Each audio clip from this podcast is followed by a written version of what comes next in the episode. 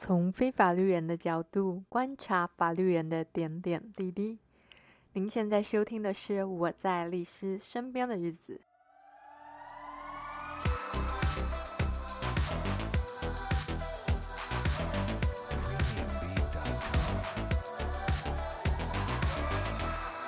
Hello，大家好，好久不见啦！哎呀，真的是。养儿方知父母恩呐，没想到带小孩这么不容易啊。总之呢，我这周现在 right now 要挑战就是 抱着我女儿录 podcast，因为我已经回到家了。然后我发现我真的没有时间去做其他事，到底是怎么回事呢？时间就这样被偷走了。育儿方面的甘苦谈。就另外找时间录。我们今天赶快来把剖腹产下集的分享录一录，讲一讲吧。要不然实在是隔好久，我也忘了差不多。上一集就是讲到那个从恢复室回到病房嘛。那我想说，我补充一下，因为我上一集有说我忘掉那个。点滴到底是在什么时候打？但是我后来回想嘛，因为在恢复室最后有打那个宫缩的药，那宫缩的药也是从静脉留置针里面去注射的，所以点滴应该就是在那个帮助宫缩的药之后才放的，所以应该是那之后才做的，并不是在进手术房前呐。OK，那这就就是要稍微更正的部分。那接下来我们就要讲到。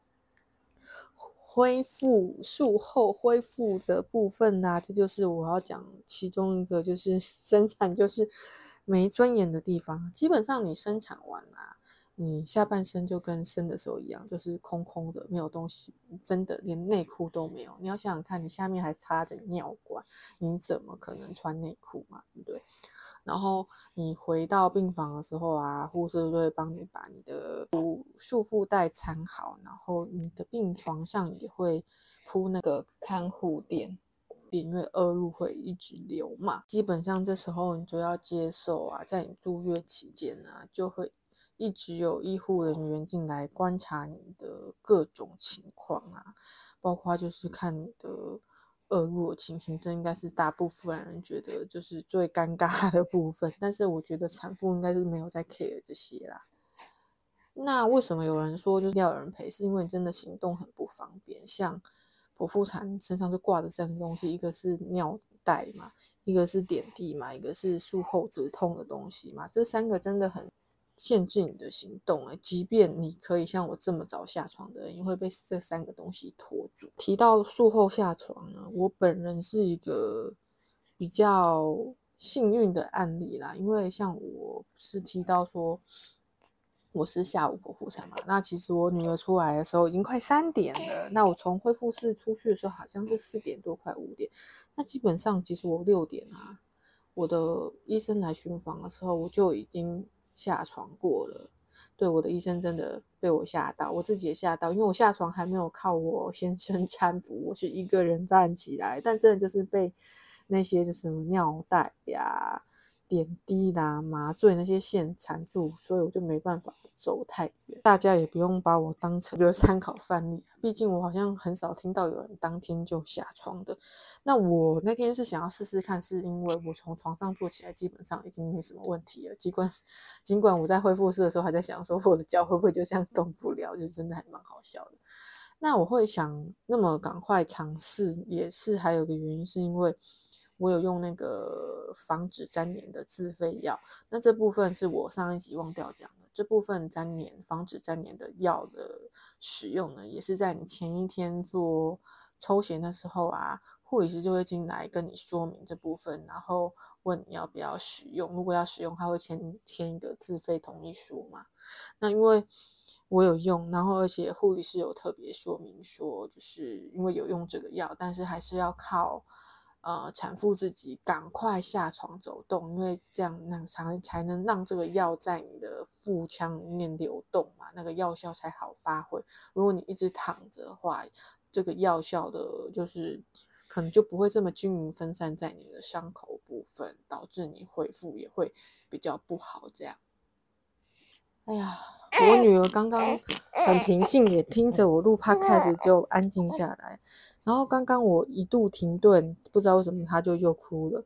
然后我现在开始录，他好像又看着我又停下来，所以她好像对我的声音，嗯，有妈妈的声音就好，对不对？是不是？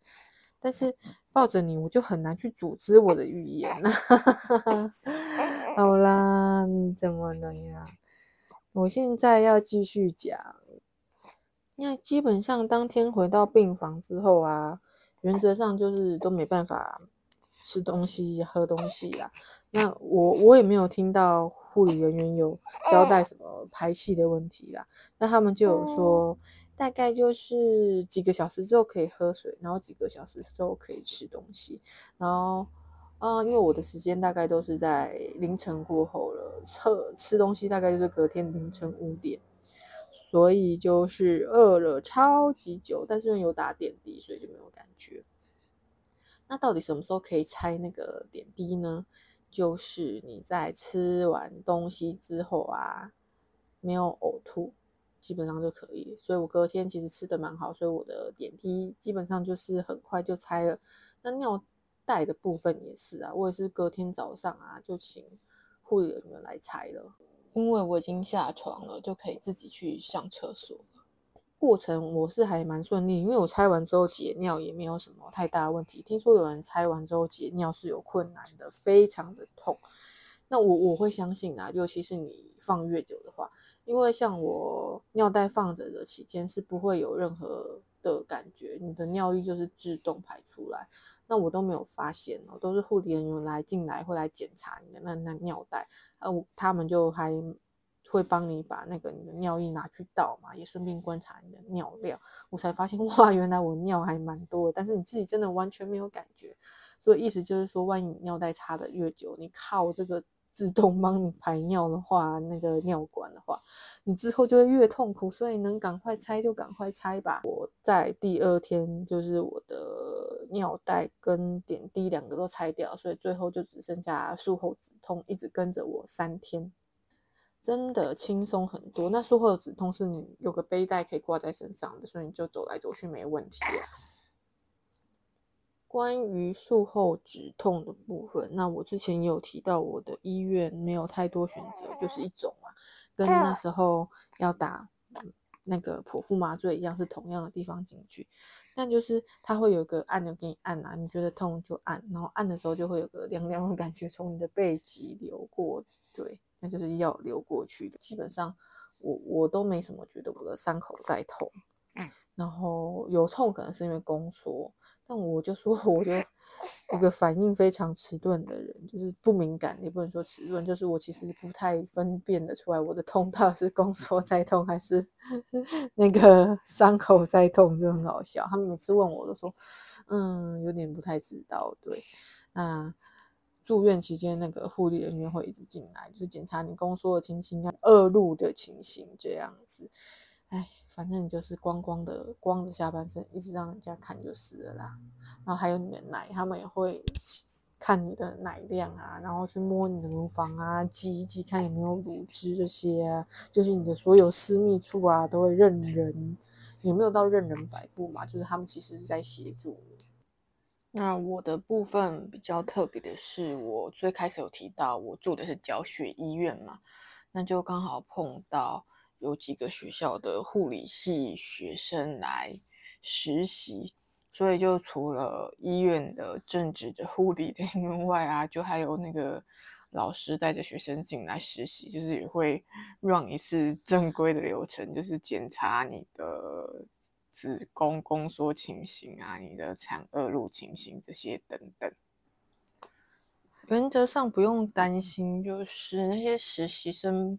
一定都会有正职人员，那或者是老师在旁边陪伴呢，不太可能放他们自己单独进来做一些比较就是正式的，像是医疗人员会做的行为啦。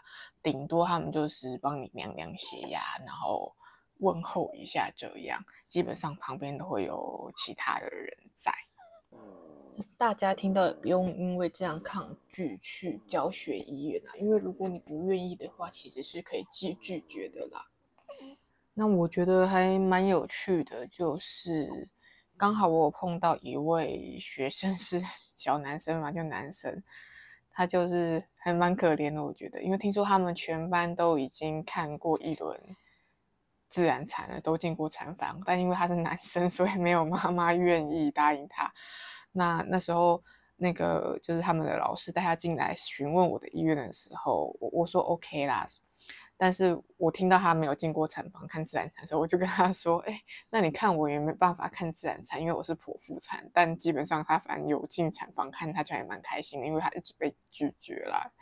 啊，也因为这样呢，我就是住院期间啊，除了婴儿是会推。”我的女儿进来找我喝奶之外呢，就还多了这些护理系学生的陪伴，也还算是蛮难得的经验啦。那基本上这五天内都没什么太大问题的话，五天就可以出院了啦。那么以上就是我简单杂乱的剖腹经验分享下集，真的很抱歉啦，就是有点凌乱。但我借由这一集发现，我女儿真的很 OK，就是我这样抱着她录拍 Podcast 啊，她超级平静的耶。不知道是不是因为我怀孕的时候都在录 Podcast 的原因。然后有任何问题也发欢迎大家在留言跟我说，因为我发现我明明做的节目的初衷是 关于法律，但没想到孕产特辑。特别受大家欢迎诶，原来大家都这么感兴趣的嘛。好了，那就简单分享到这，我们下次见啦，拜拜喽。